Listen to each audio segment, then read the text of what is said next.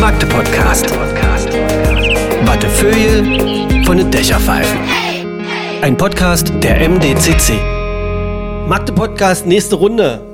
Wie üblich und traditionell am Anfang der Dank an alle, die äh, einen der vergangenen Magde-Podcasts gehört haben, darüber nett erzählt haben, Links weitergeleitet haben und dafür gesorgt haben, dass wir so ein bisschen äh, kleine, schöne, private Werbemaßnahmen äh, geschenkt bekommen von euch, weil nur so funktioniert das Podcast-System und das Podcast-Geschäft. Ähm, wenn einer der letzten Podcasts euch gefallen hat, einfach alle anderen auch anhören, weil die sind alle total toll. Drehen Sie sich doch um unsere wunderbare Stadt. Ähm, ich kann sie gerade wieder herrlich überblicken. Ich sitze in unserem Türmchen direkt am Schleinufer inner MDCC, sehe grüne Bäume, vermute dahinter die Elbe, kann in den Elbauenpark reingucken und weiß, dass hinter mir der Dom und das äh, Kloster Salim Frauen sind und habe gleichzeitig dann fast jeden schönen Ort hier in dieser Stadt ähm, in der Seele und hoffe darauf, dass sich wieder viele, viele Menschen auch bewerben, die irgendeine Geschichte zu erzählen haben hier um unsere Stadt. Das können kleine Geschichten sein, das können wütende Geschichten sein, das können liebenswürdige Geschichten sein und es können Geschichten sein, die einen dazu bringen, mal so im Kopf, ohne sich zu bewegen, eine Zeitreise zu wagen. Eine solche erzählen wir nämlich heute direkt aus unserer wunderbaren Otto von Gericke Universität. Ich habe Professor Dr. Stefan Schmidt zu Gast. Schönen guten Tag. Guten Tag. Mir gegenüber sitzt ein 40-jähriger, äh, sehr junger, freundlich aussehender Mann, der mich durch seine Brille mit seinen blauen Augen mustert, das Mikrofon in der Hand hat. Hellblaues Hemd, passt übrigens perfekt zu den Augen, super. Suchen sich sowas selber raus? Man sagt ja über so Wissenschaftler oder Wissenschaftlerinnen, dass sie im Thema Mode nicht so drinstecken. Das macht alles meine Frau für mich. Mal, ist es wirklich so? Ja, Wollen Sie dieses Klischee hier in diesem Pod? Es ist, wird jetzt, es geht sonst nicht weg. Nein, ich muss es sagen, es macht alles meine Frau für mich. Das klingt echt niedlich, weil Sie wirklich so ein Professor sind, der den ganzen Tag schon ähm, mit der Lösung von Problemen beschäftigt ist? Nein, das glaube ich nicht. Ist einfach sehr bequem. Ach so, das ist dann eher so ein, ach so, das ist so, so, ein Macho-Ding. Wir haben uns, wir haben uns beide ja vorhin darauf geeinigt, irgendwie, ich, äh, da ich zehn Jahre älter bin, äh, habe ich das Du angeboten, äh, nur der ähm, offiziellen Seite halber. Äh, du hast es angenommen. Ja. Hab Gut, Ich. ich. würde dann immer, äh, wenn es lustig werden soll, sage ich mal Professor Stefan. Ansonsten, dass wir beide Stefans mit PH sind, haben wir dann auch schon durchdiskutiert, brauchen wir keine Witze weitermachen. Ähm, du bist hier, weil du quasi der Kopf von Aura bist. Ein wunderbares Projekt an der Otto von Gericke Universität. Es handelt sich um ein autonomes Lastenrad. Und äh, die Recherche für diesen Podcast, ich bin da erstmal reingegangen. Autonomes Lastenrad, äh, habe ich erstmal so überlegt. Äh, erstmal so Lastenräder, ich kenne einen Haufen Kumpels, ähm, die halt sich über die Dinge aufregen. Das ist dann eher so die Autofahrgesellschaft. Dann kenne ich die Leute, die sich die schon angeschafft haben und äh, die man mitunter auch bemitleidend anschaut, wenn sie ihre Kinder aus dem Kindergarten abholen und es regnet und dann muss man die da rein platzieren. Dann fällt der Gummistiefel raus, dann zieht man da das Ding drüber und so weiter.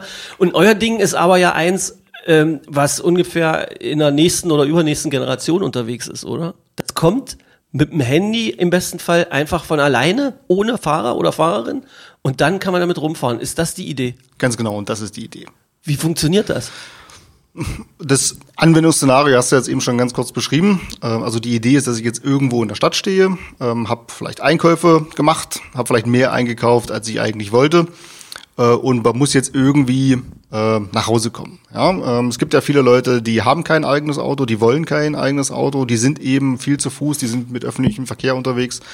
Ähm, die sind vielleicht auch mit, äh, mit Lastenrädern schon unterwegs, aber beim Lastenrad hat man immer das Problem, ähm, das kann ich nicht überall unterbringen. Ja, in, in meiner Wohnung irgendwie im Keller, da buckle ich nicht so ein Lastenrad irgendwie runter. Und deshalb ist unsere Idee, wir stellen das bereit. Ja, das heißt also, ich habe Bedarf nach so einem Fahrzeug, ich äh, will das jetzt haben, ich brauche das. Äh, dann rufe ich mir das per App. Dann ähm, suchen wir unserem Portfolio aus und sagen, haben wir jetzt eins für dich, mit dem man Kinder transportieren kann, mit dem man Lasten transportieren kann. Und dann sagen wir, gut, wir hätten jetzt eins, äh, das könnte jetzt in zehn Minuten an deiner Position sein. Möchtest du uns buchen? Und dann buchst du uns und dann macht sich das Lastenrad äh, autonom auf dem Weg zu dir. Ja, es ist dann also äh, dafür verantwortlich, die Umgebung wahrzunehmen, Hindernissen auszuweichen, irgendwie nirgendwo äh, niemand umzufahren.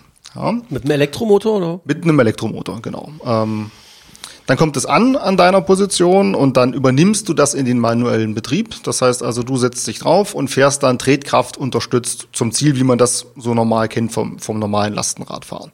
Wie mit einem E-Bike, das kann man dann auch so einspeisen, wenn es zu schwer wird. und Ganz so genau, ganz genau. Ja, ähm, und dann kommst du zum Beispiel an der Straßenbahnhaltestelle an, ähm, dann nimmst du dein Gepäck, deine zwei Kinder, äh, steigst in die Straßenbahn ein und das Fahrzeug lässt du einfach stehen an der Haltestelle, du entlässt das, das fährt dann zu jemandem anderen.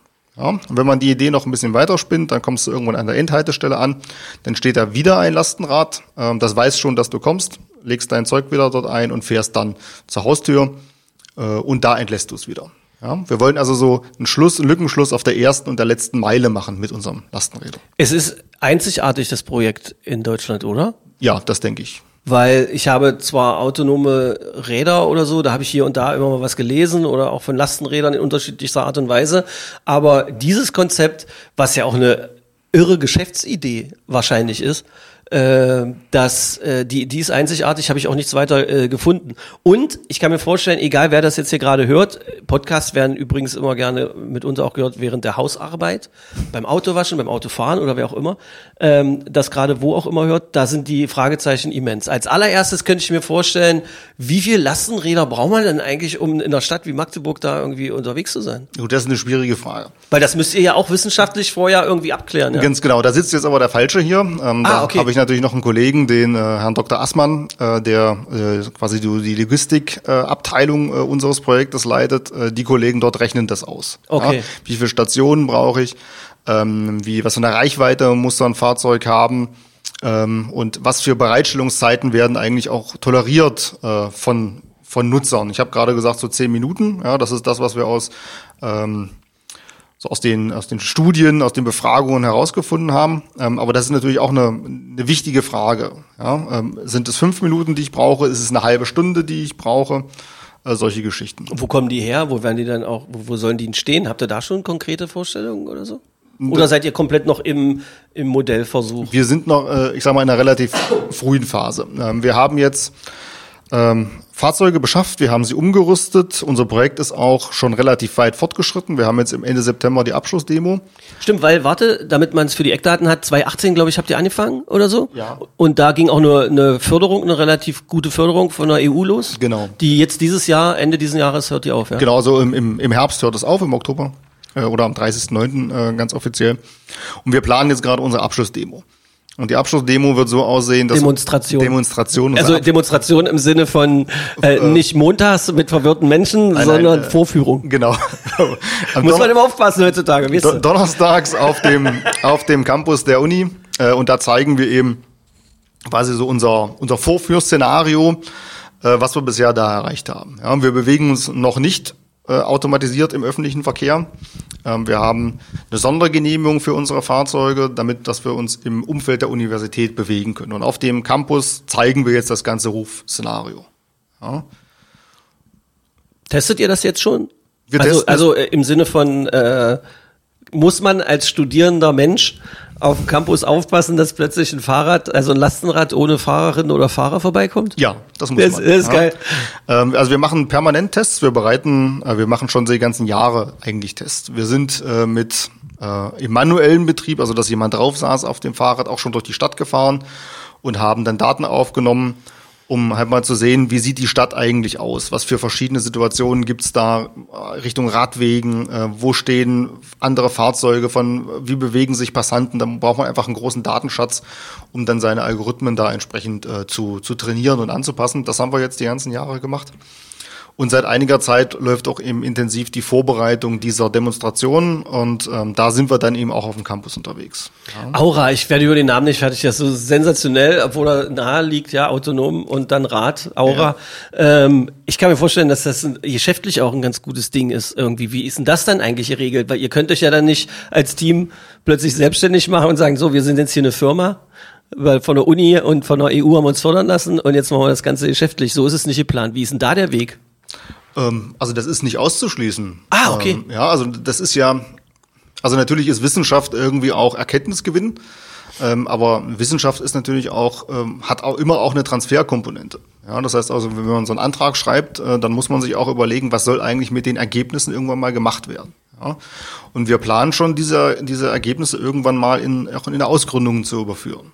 Ja, vielleicht jetzt noch nicht gleich, äh, jetzt auch noch nicht am Ende des Projektes, weil eben noch eine ganze Menge zu tun ist. Aber ähm, ganz konkret sind wir dabei, ein bisschen von dem Aura-Mobilitätsszenario, diesem hochautomatisierten Fahren, ein bisschen eine Stufe wieder zurückzugehen und äh, zu sagen, auch unterstützende Fahrfunktionen in der Paketlogistik zum Beispiel. Ähm, das sind Geschichten, ähm, wo, wo man hingehen könnte. Und äh, Warte, warte. Unterstützen in der Paketlogistik Ja. ist jetzt so schön wissenschaftlich wieder gesprochen. Sei nicht böse. Ich verstehe mich ja auch als Anwalt derer, die jetzt wirklich mit dem Bügeleisen oder, oder, oder so dastehen. Ähm, das bedeutet äh, quasi als Auslieferung für die ganzen Paketdienstleister Genau. und so weiter. Und dann aber wirklich autonom. Das wäre dann so, dass da Pakete drin sind, dann steht das Ding vor der Tür, hupt. Und wenn man zu Hause ist, äh, kann man sein Ding da rausnehmen, wie, wie quasi ein, ein fahrbarer, fahrbarer Paketstützpunkt. Ja, nicht ganz so. Ähm, also es ist jetzt so, dass äh, immer mehr Pakete mit Lastenrädern äh, ausgefahren werden. Und da ist eben auch noch ein, ein Mensch dabei, ein Paketzusteller, der dann quasi in der Haustür klingelt und dir das Paket übergibt. Ähm, es gibt aber, ähm, da könnte jetzt auch der Logistiker wieder besser referieren, ähm, Situationen, wo wir so eine sehr hohe Stoppdichte haben. Und da muss ich mich immer wieder draufsetzen auf das Fahrrad, fahre dann wieder zehn Meter bis zur nächsten Haustür und dann immer so weiter und immer so weiter. Ähm, da sagen wir dann, okay, äh, das Fahrrad soll dann dem äh, in, in solchen Situationen dann dem, dem Zusteller folgen. Ja, fährt, fährt ihm dann hinterher. Der Zusteller nimmt dann das Paket raus, geht zur Haustür, das Fahrzeug fährt schon zur nächsten Station. haben wir ja, sehen wir ja alle äh, äh, Fahrradpostzustellerinnen oder Postzusteller, manchmal auch klein von Wuchs, so wie ich. Da weiß man genau, die dann halt gerade am Wochenende kann man es meistens sehen, weil sonst sind wir ja meistens alle auf der Arbeit oder so. Das stimmt, die fahren mit ihrem Rad, da ist zwar so ein bisschen E-Mobilität, glaube ich, mittlerweile auch schon dabei, aber es sieht trotzdem urst schwer aus. Und dann fahren die da so sechs Meter zur nächsten Haustür, müssen da wieder, und ihr stellt euch das so vor, dass der einfach geht und dann so sagt, Genau. Zack, zack, irgendwie und dann kommt das Ding hinterhergefahren und nimmt man nur raus. Das ist, oh, das ist eine geile Idee. Und da haben wir vor kurzem eben auch äh, eine Förderung vom, äh, vom Wirtschaftsministerium äh, bekommen oder vom Wirtschafts- und Wissenschaftsministerium, ähm, die uns jetzt die zunächst mal für anderthalb Jahre, dann perspektivisch äh, für nochmal anderthalb Jahre dann fördern wollen, so dass wir das dann wirklich äh, produktnah entwickeln können und dann wirklich in eine Ausgründung gehen wollen. Ja, also es, wir haben so einen ganzen Zoo von Visionen um die automatischen Fahrräder. Ja, und das ist ja so, wenn man, äh, wenn man das eingibt bei Professor Google, ähm, diese, dieses Aura und Otto von Gericke Universität und autonomes Lastenrad, ähm, dann kommen ja lauter auch kleine Filmchen und so. Man sieht ja dann auch immer so viele junge Menschen, die dann in diesen Warnwesten äh, am Wissenschaftshafen rumsitzen und dann so ein komplett verkabeltes Fahrrad noch und alles im Testbetrieb und so. Das könnten dann durchaus dann aber auch Leute sein, die dann äh, in, als Geschäftsleute damit dann Geld verdienen oder wie ist das geplant? Da haben wir schon einen Teil vom Team, ähm, die dann auch Interesse haben, da weiterzumachen. Genau. Das ist geil. Ist man als Wissenschaftler in der Lage einzuschätzen, ob das eine Million-Dollar-Idee ist, ja oder nein? Oder darf man das nicht, wenn man dann fest ist im Kopf? Ich habe, meine dich jetzt, Professor Stefan, das meine ich jetzt direkt an dich, Frau. Ja, Es ist sogar, wie du gerade in die Ferne geguckt hast, hab gezuckt. versucht jetzt irgendwie mich im Kopf zu sortieren. Das ist, ja, ähm, also wenn man nicht dran, man ist ja ein Stück weit auch verheiratet mit seiner Forschung. Also man, man äh, was wir machen, ist ja so ein bisschen nachhaltig, ist es irgendwie äh, grün, ähm, ähm, es, es soll die, die Welt und die Städte irgendwie zum Positiven verändern. Ja, und wenn man, wenn man sich mit solchen Themen äh, beschäftigt, dann ähm, dann glaubt man natürlich auch dran, dass man da auch eine Chance hat, äh, eben die Welt zu verändern. Ja? Ob das jetzt eine, eine Million oder eine, ein Milliardenthema ist am Ende, ähm, das, das weiß ich nicht, das muss ich rausstellen. Ähm, aber ich habe wirklich, ich bin, ich stehe da dahinter, äh, ich habe da große Lust, das weiterzutreiben. äh, als du die, diese Dinge, diese Dinge aufgezählt hast, gerade nachhaltig, grün, geht dir das auch manchmal so, dass du in diesen Zeiten genauso viele Leute kennst, die dir zustimmen, zunicken, wie aber auch sagen, lass mich in Ruhe mit dem Scheiß? Ja. Man sollte nicht so viel Internet äh, im Internet lesen. Ist das so? Ja, ich, das ist so.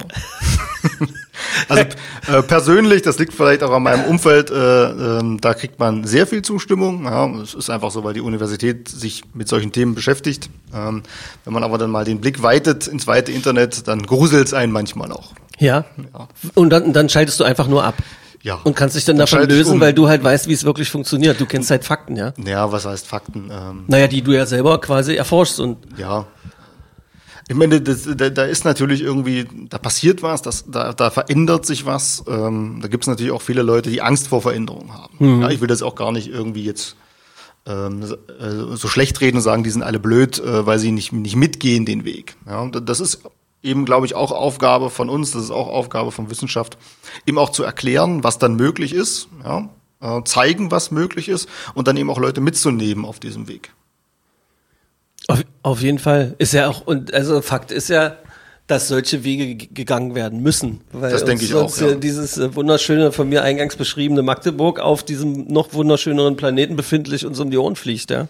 Das ist halt schon äh, äh, total verrückt. Hast du manchmal den Eindruck, dass solche Forschungen zu spät so intensiv gefördert wurden? Tja, Das ist so geil. In einem Podcast, Stefan, Memo an mich, ich stelle niemals vermeintlich politische Fragen äh, zu einer Einschätzung der Gesamtlage einem Wissenschaftler, der in seiner Bubble unterwegs ist und eine geile Erfindung macht. Wie du. Nein. Ähm, also ähm, das, was wir machen, das lebt eben ähm, ein Stück weit eben auch von der, von der gesamten technischen Entwicklung rund um, um neue Sensorik, ums automatische Fahren, um Elektromobilität. Ähm, und ich weiß nicht, ob das vor 20 Jahren so schon möglich wäre, so wie wir das jetzt machen. Ja. Ähm, klar wäre es wünschenswert gewesen, man hätte eher angefangen und es wäre jetzt schon soweit und der Transformationsprozess wäre schon abgeschlossen, aber das kann man sich eben nicht aussuchen. Die Situation ist jetzt, wie sie ist. Ähm, und das sind ja ganz, ganz, an ganz, ganz vielen Stellen, wo solche Entwicklungen passieren. Das sind ja nicht nur, nicht nur wir, die jetzt irgendwie da versuchen, was, was Neues, was Cooles zu machen. Ähm, das passiert eben überall. Äh, Und ich glaube, es passiert eben jetzt, weil einerseits der Leidensdruck jetzt so groß ist und immer größer wird, ähm, aber andererseits sind jetzt auch wirklich die Möglichkeiten da, sowas zu machen. Das ist ein, äh, das ist ein Ding, was mir jetzt schon öfter mal passiert ist, übrigens auch mit äh, Frau Professor Arlinghaus äh, vom Fraunhofer Institut, mit denen ihr ja in Teilen zumindest zu Beginn äh, dieses Projektes auch zusammengearbeitet habt für irgendwelche Stadtimitationen und so. Wenn man das Gefühl hat, dass man zu viel im Internet gelesen hat oder dass einem Leute auf der Straße zu viel verwirrende Dinge erzählt haben und man sitzt dann so einem klug rechnenden Wissenschaftler oder einer Wissenschaftlerin gegenüber, einfach mit denen mal unterhalten und dann kommt man runter. Das ist ein guter Tipp an alle. Sucht euch euren ganz persönlichen Professor, eure Professorin, wenn's wenn's mal draußen wieder zu viel ist und äh, stellt denen eine irre Frage und irgendwie sind die immer in der Lage, dann eine sehr nüchterne und entspannende Antwort zu geben. Gehen wir mal ins Detail. Ähm, es sind ja unfassbar viele äh, Disziplinen dabei. Also es ist ja ein, ein, ein mega interdisziplinäres Projekt, äh, weil du hast ja schon angekündigt äh, oder, oder äh, angedeutet, da gibt's erstmal den Logistiker, glaube ich. Dann gibt's die Leute, die den ganzen Programmierungskram machen müssen. Dann muss, muss es ja auch die Mechaniker geben. Äh, Mechatronik heißt es, glaube ich, heutzutage. ja. Äh, warte mal, was ist denn noch? Dann ähm, ähm, muss es ja noch die Leute geben, die das auch rechtlich irgendwie auch machen, oder? Weil um im Verkehr autonom fahren zu dürfen, ich meine, das hat ja noch nicht mal Elon Musk irgendwie, äh, so heißt er doch, oder? Ja, dieser, ja. dieser verrückte Mensch. Ähm, das hat ja noch nicht mal der hingekriegt, dass diese wahnsinnig krassen Autos, ich sage jetzt mit Absicht den Namen nicht, damit die nicht äh, wie als Werbung rüberkommen, weil es geht um Aura, Aura, Aura, Aura von der Otto von Gericke Universität Magdeburg. Ähm, da, die dürfen ja auch noch nicht autonom selber fahren und so. Wie weit ist denn das noch weg, dass da unsere Gerichtshöfe oder wer muss denn das entscheiden?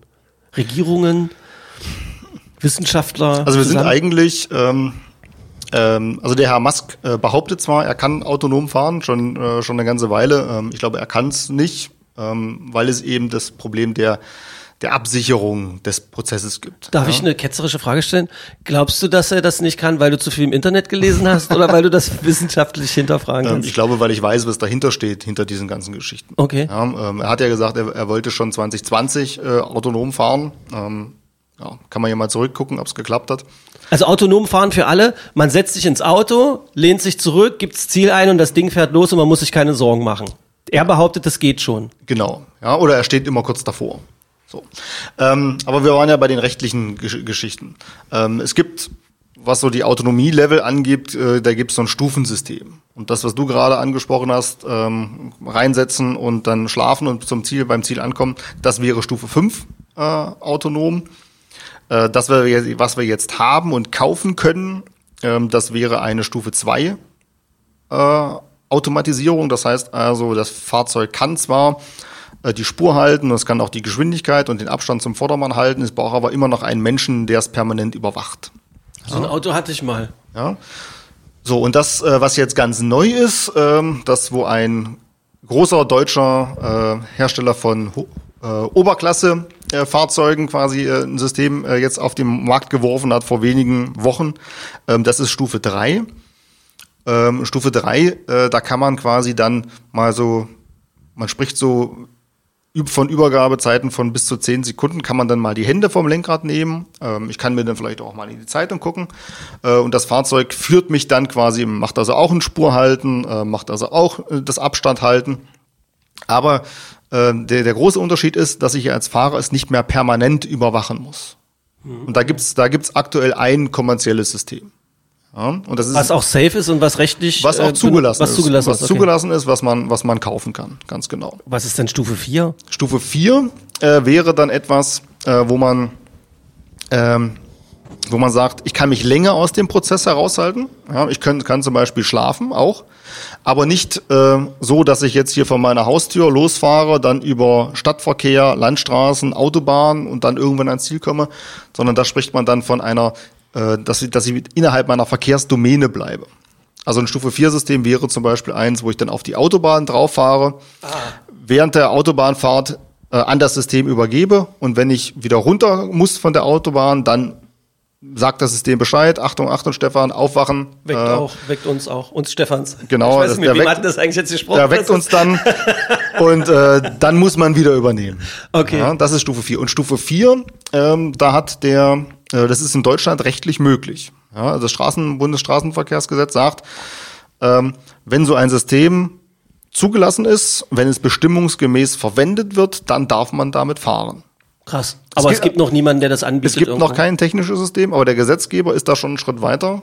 Ähm, der sagt, es geht. Okay. Ja, Stufe 5 geht noch nicht, also das ist noch nicht erlaubt, aber Stufe 4 geht. Aber euer, das Aura, Da könnte man sich ja streiten, ob das 4 oder 5 ist, ähm, dadurch, dass wir im Wesentlichen in, in einer Verkehrsdomäne bleiben, also der Innenstadt.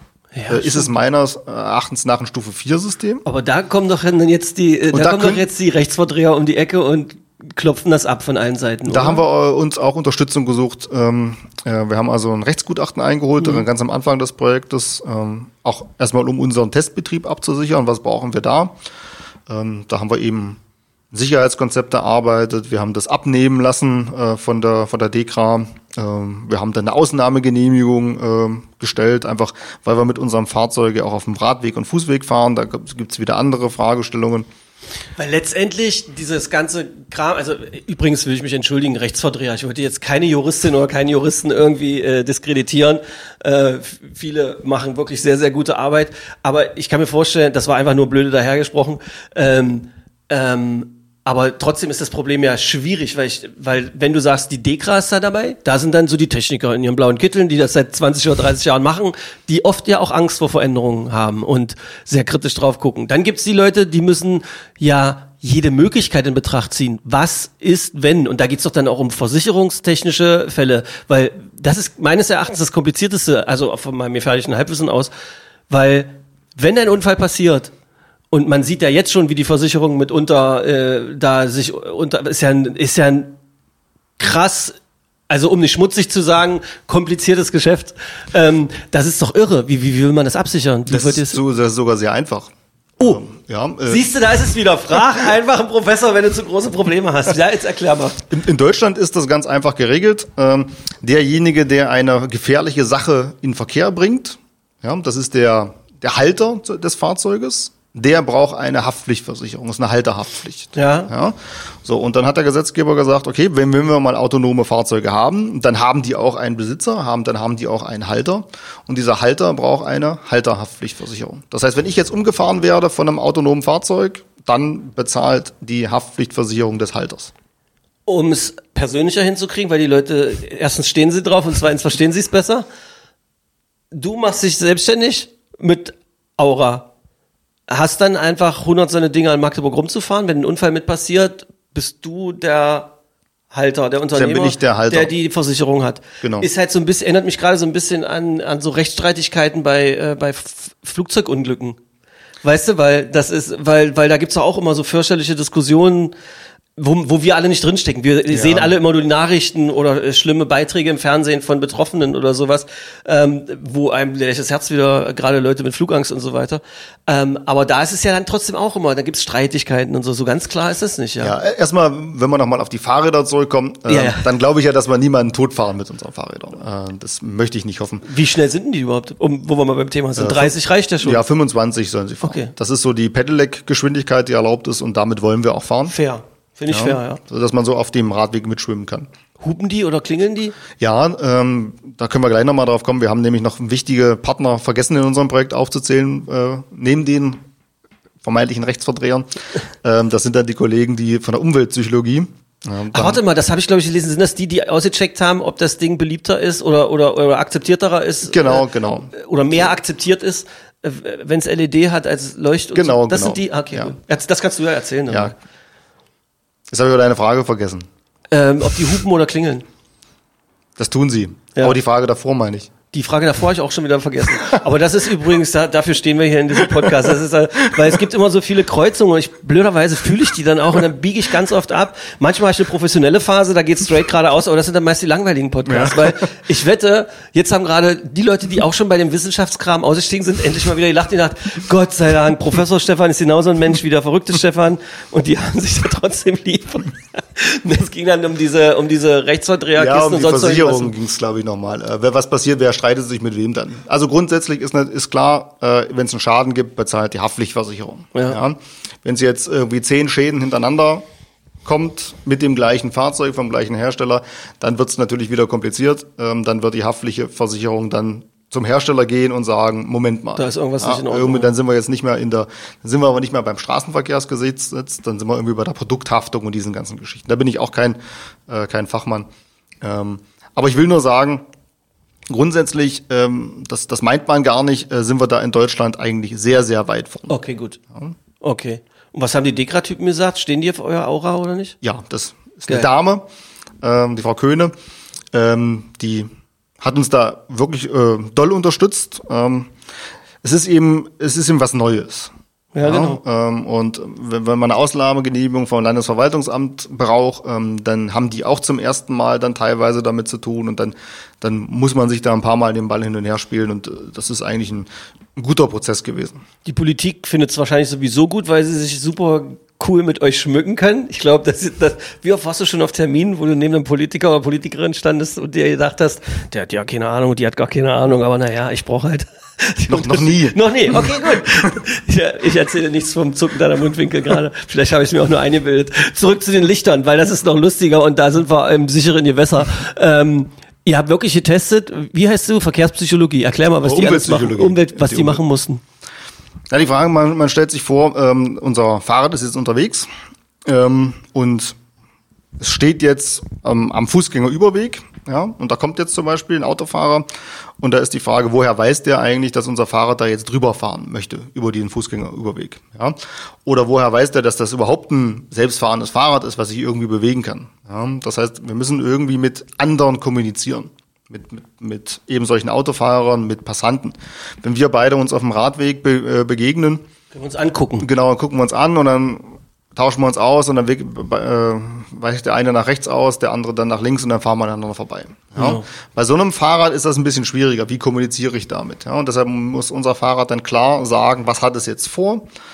Ähm, will es abbiegen, möchte es geradeaus fahren? Hat es denjenigen, äh, der da äh, vorn kommt, auch wahrgenommen überhaupt? Das ist ja auch eine wichtige äh, Information für den, der dort kommt. Boah, das ist so detailreich, das ist ja krass. Und da haben wir uns wirklich dann Gedanken gemacht, ähm, wie müssen wir da kommunizieren? Ja, und dann ist es vielleicht auch so, dann äh, sind auch gehörlose Menschen dann irgendwie unterwegs, ja, oder vielleicht auch, äh, äh, ich weiß nicht, ob man Blinder noch sagen darf. Menschen mit eingeschränkter Sehfähigkeit. Genau, Menschen mit eingeschränkter Sehfähigkeit, ähm, die müssen ja auch irgendwie äh, dann eine Information bekommen vom Fahrrad. Ja, mit solchen Fragen beschäftigen wir uns und wollen Wie, wir uns wie macht ihr das denn? Also, weil, ja, wir haben, wir haben ein Display dran, wir haben LED-Streifen dran, Okay. ähm, wir haben äh, eine Hupe dran, also wir machen erstmal alles. Ja, wir haben, wir haben uns auf verschiedene So Textbausteine wären noch geil. Alter, ich seh dir. So, das wären so meine Vorschläge gewesen und dann hättest du mich aus deinem Team geschmissen wahrscheinlich. Aber das, ich will so, mit so ein bisschen Humor kann man doch da auch mal arbeiten. Ja, ähm, wir haben ganz, ganz viele Konfigurationen ausprobiert und haben das eben in Studien getestet und ähm, da kam halt eben raus, dass ganz vieles funktioniert.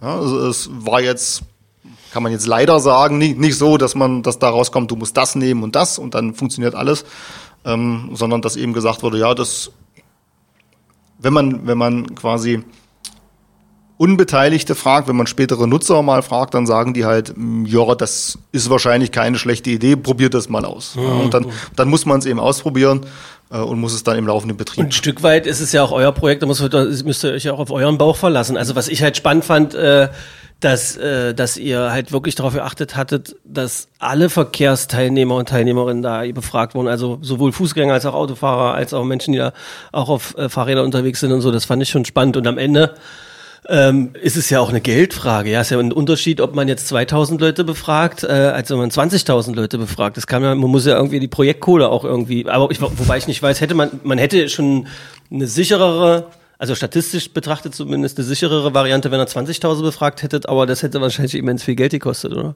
Viel mehr. Ja, ja. Die Frage ist auch, ob das sinnvoll ist an, in, Ja. in so einer frühen Phase. So was musst du, musst du entscheiden, oder? Ja, nicht nur. Das machen zum Glück die Kolleginnen von Umweltpsychologie. Über, also, okay, Ich bin ja für das, ich bin für das Technische zuständig. Das ist ein bisschen greifbarer. Äh, damit sind wir ja mal beim Technischen. Ich habe das ja sehr genau studiert, das Ding. Also es ist dreirädrig. Äh, wie war es hinten? Hinten waren zwei Räder und vorne eins, oder? Umgedreht. Umgedreht. Vorne waren zwei. Ja, siehst du, da sind wir nämlich schon dabei. Dadurch, dass sie, äh, wenn bei euren Versuchen am Wissenschaftshafen, da war ja wohl da, wo wo sonst der Lasten die Lastenkiste ist, da war ja so viel Technik von euch, oder? Immer noch. Das geht, geht weg, oder? Wie, wie viel Technik ist denn da drin? Also, weil ihr braucht ja auch immens viel Rechenleistung so für diesen ganzen Kram. Oder kann mittlerweile so ein Handy großer Chip das irgendwie machen? Nee, es ist immer noch so, wir haben immer noch ganz viel Technik drin. Ah, okay. Es ist- auch jetzt so, dass es natürlich Lastenräder sind, aber da, wo die, äh, wo die Last normalerweise sitzt, da sitzt unsere Technik. Okay. Ähm, also man kennt das vielleicht ähm, von, von so automat automatischen Autos. Wenn man da so mal eins gesehen hat, da ist der Kofferraum äh, vollgekracht voll. mit Rechentechnik. Ähm, das ist bei uns eben die Lastenbox. Ja.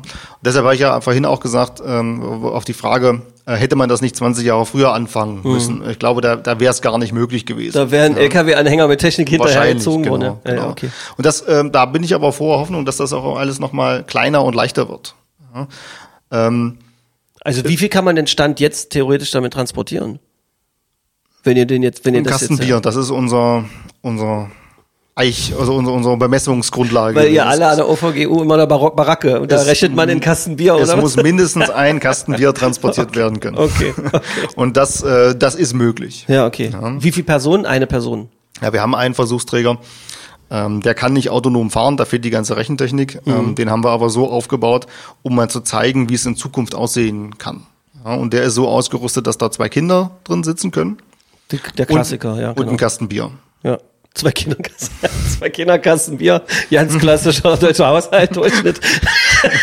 wenn Papa, wenn Papa frei hat, zwei Kinder und Kasten Bier. Oh Mann.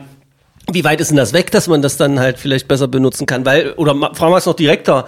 Äh, Jetzt läuft Ende diese, diesen Jahres die Förderung aus. Müsst ihr eine Anschlussförderung beantragen? Und äh, wie, wie optimistisch seid ihr da? Wir, wir sind dabei. Ja. Ähm, wir haben eine Skizze eingereicht. Das ist immer so ein mehrstufiger Prozess. Man sucht sich einen Fördermittelgeber. Da- Das Bundesministerium, ähm, die Landesministerium schreiben sowas aus, die EU schreibt sowas aus und dann sagt man, in dem Themengebiet habe ich eine gute Idee, reicht eine Skizze ein und dann wird man aufgefordert, einen Antrag einzureichen und dann mal schauen. Ja, da sind wir jetzt gerade drin in dem Prozess. Ähm, die Frage ist, ist ja dann, die, die immer kommt, äh, die du wahrscheinlich auch äh, gleich stellst, wann kann ich es benutzen? Wann, wann ist es soweit? Äh, Warte, ich wollte fragen, wirklich im Kopf gehabt, kein Witz. In dem Moment, wo du es sagst, hatte ich im Kopf, gleich frage ich ihn, wann die Big Time Fantasy Variante fertig ist. Das rundum Sorglospaket. ja, das weiß ich nicht. das wir ist ja sind- schön, dass wir dich hier eingeladen Wir sind jetzt, wir sind jetzt quasi dabei zu sagen, wir, wir kaufen uns so Industrierechner, wir kaufen uns äh, so Standardkomponenten und äh, ich will nicht sagen verbasteln die, aber wir, wir bringen die in unser Fahrrad rein und dadurch ist eben alles groß und alles schwer. Äh, man kann das Moto, äh, miniaturisieren. Ähm, wir müssen aber erstmal mit der Funktionsentwicklung so weit kommen, dass man sagt, das funktioniert jetzt zuverlässig und dann kann man es kleiner machen. Ja, es, es würde jetzt, glaube ich, keinen Sinn machen, äh, ist jetzt kleiner, jetzt schon kleiner zu machen und dann stellt man fest, jetzt ist der Rechner doch ein kleines bisschen zu klein, als ich es eigentlich geplant hatte. Ja. Gibt es eigentlich weltweit was Vergleichbares? Also seid ihr in Kontakt mit Menschen, was weiß ich, wo, wo passiert denn sowas? In Amerika, in Asien, England, Australien? mit den Technologien, mit denen wir umgehen, das kommt so ein bisschen aus dem automatischen Fahren und aus der mobilen Robotik. Ähm, da gibt's ganz, ganz viele Gruppen auf der Welt, die sich damit beschäftigen. Lokalisierung, Umfeldwahrnehmung und diese ganzen Geschichten. Habt ihr eine WhatsApp-Gruppe zusammen, ihr alle? Nein.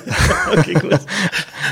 Da verrät Aber- keiner seine Geheimnisse, oder? Na doch, das wird ja alles veröffentlicht. Okay, weil- okay, ähm, das ist ja cool. Da gibt's große Konferenzen, dann schreibt man ein Paper, also einen wissenschaftlichen Mhm. Beitrag, beschreibt seine, erstmal sein Problem und dann seine Lösung und so steht man dann im Austausch. Ja. Ähm, Das heißt also, in den Einzeltechnologien, ähm, da ist es eine, eine ganz, ganz große Community, ähm, die dann eben an diesen Themen arbeitet.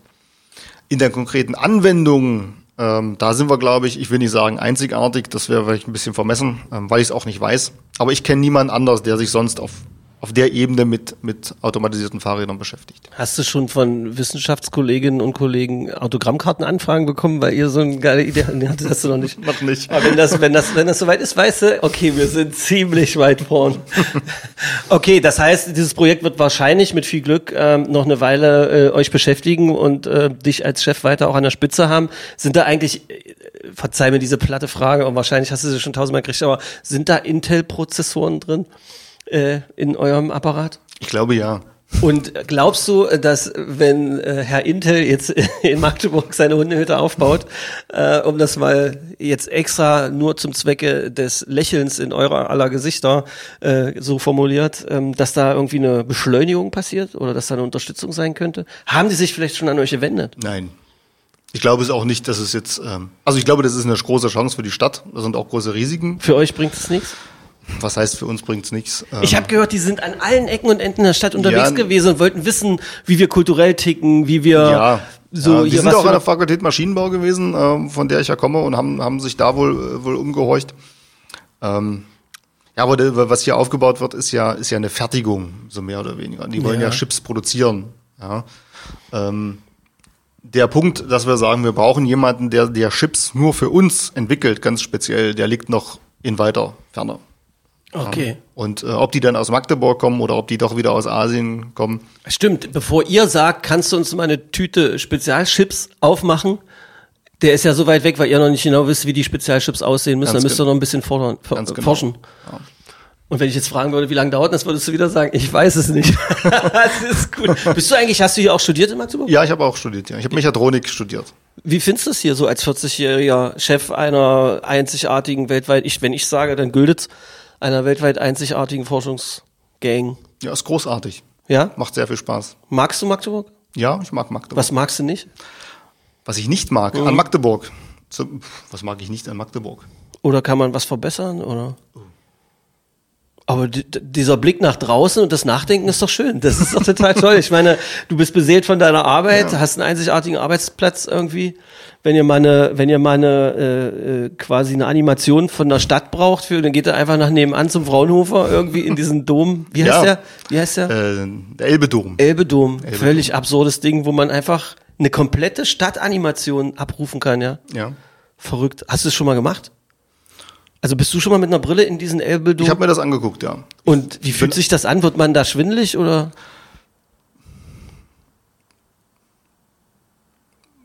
Weil mir wird schwindelig, wenn ich so eine 3D-Animation Ja, ähm, es kommt, glaube ich, immer noch ein bisschen drauf an, ähm, wie dynamisch die Simulation ist. Ja, ähm, aber ähm, das war, was wir hatten, ist ja, ist ja eine, eine stehende Simulation. Das heißt also, man, man sieht die, die Städte, die Häuser, die bewegen sich ja nicht. Ja.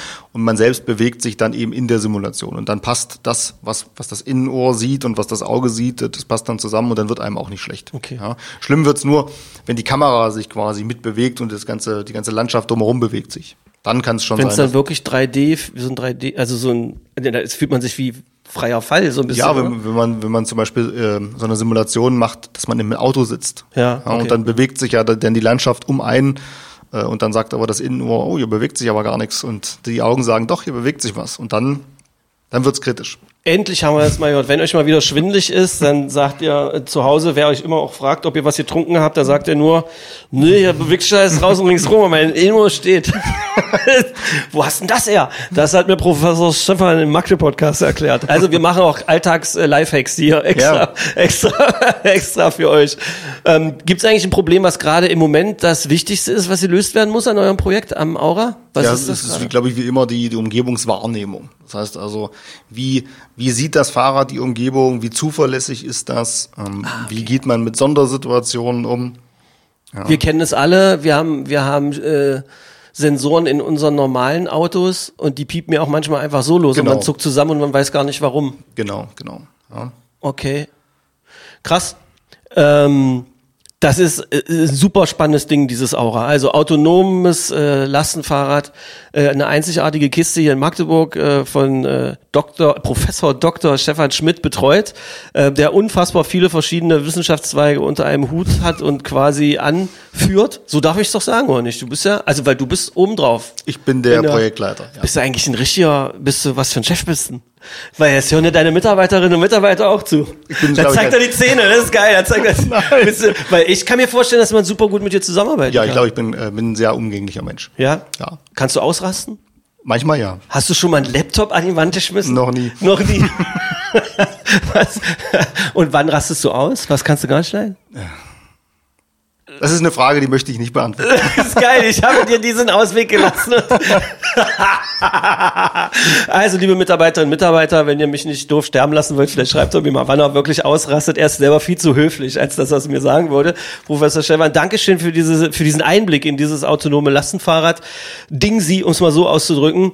Ähm, viel Glück für euch. Es wäre unfassbar toll, wenn das dann wahrscheinlich, wenn das klappen würde und wenn dann quasi aus Magdeburg da so eine komische Firma ist, wo dann Elon Musk, wenn er ganzes äh, Unternehmensgebilde in Sand gesetzt hat mit äh, seltsamen Unternehmungen, wenn er dann mal bei euch fragt, ob er äh, in der Entwicklungsabteilung wieder mal von vorne anfangen kann. das wäre doch was Großartiges. Viel Erfolg, Dankeschön äh, für den Besuch im Magde Podcast. Bei Nachfragen oder aber auch bei Bewerbungen, ähm, bei Ideen äh, einfach hier melden. Ähm, wir freuen uns über Feedback und ganz wichtig ist natürlich weitererzählen, weitererzählen, weitererzählen. Äh, Dankeschön, Professor Stefan, Sehr gern. sagt der kleine Stefan. Magde Podcast. Wattefeuille von den Dächerpfeifen. Ein Podcast der MDCC.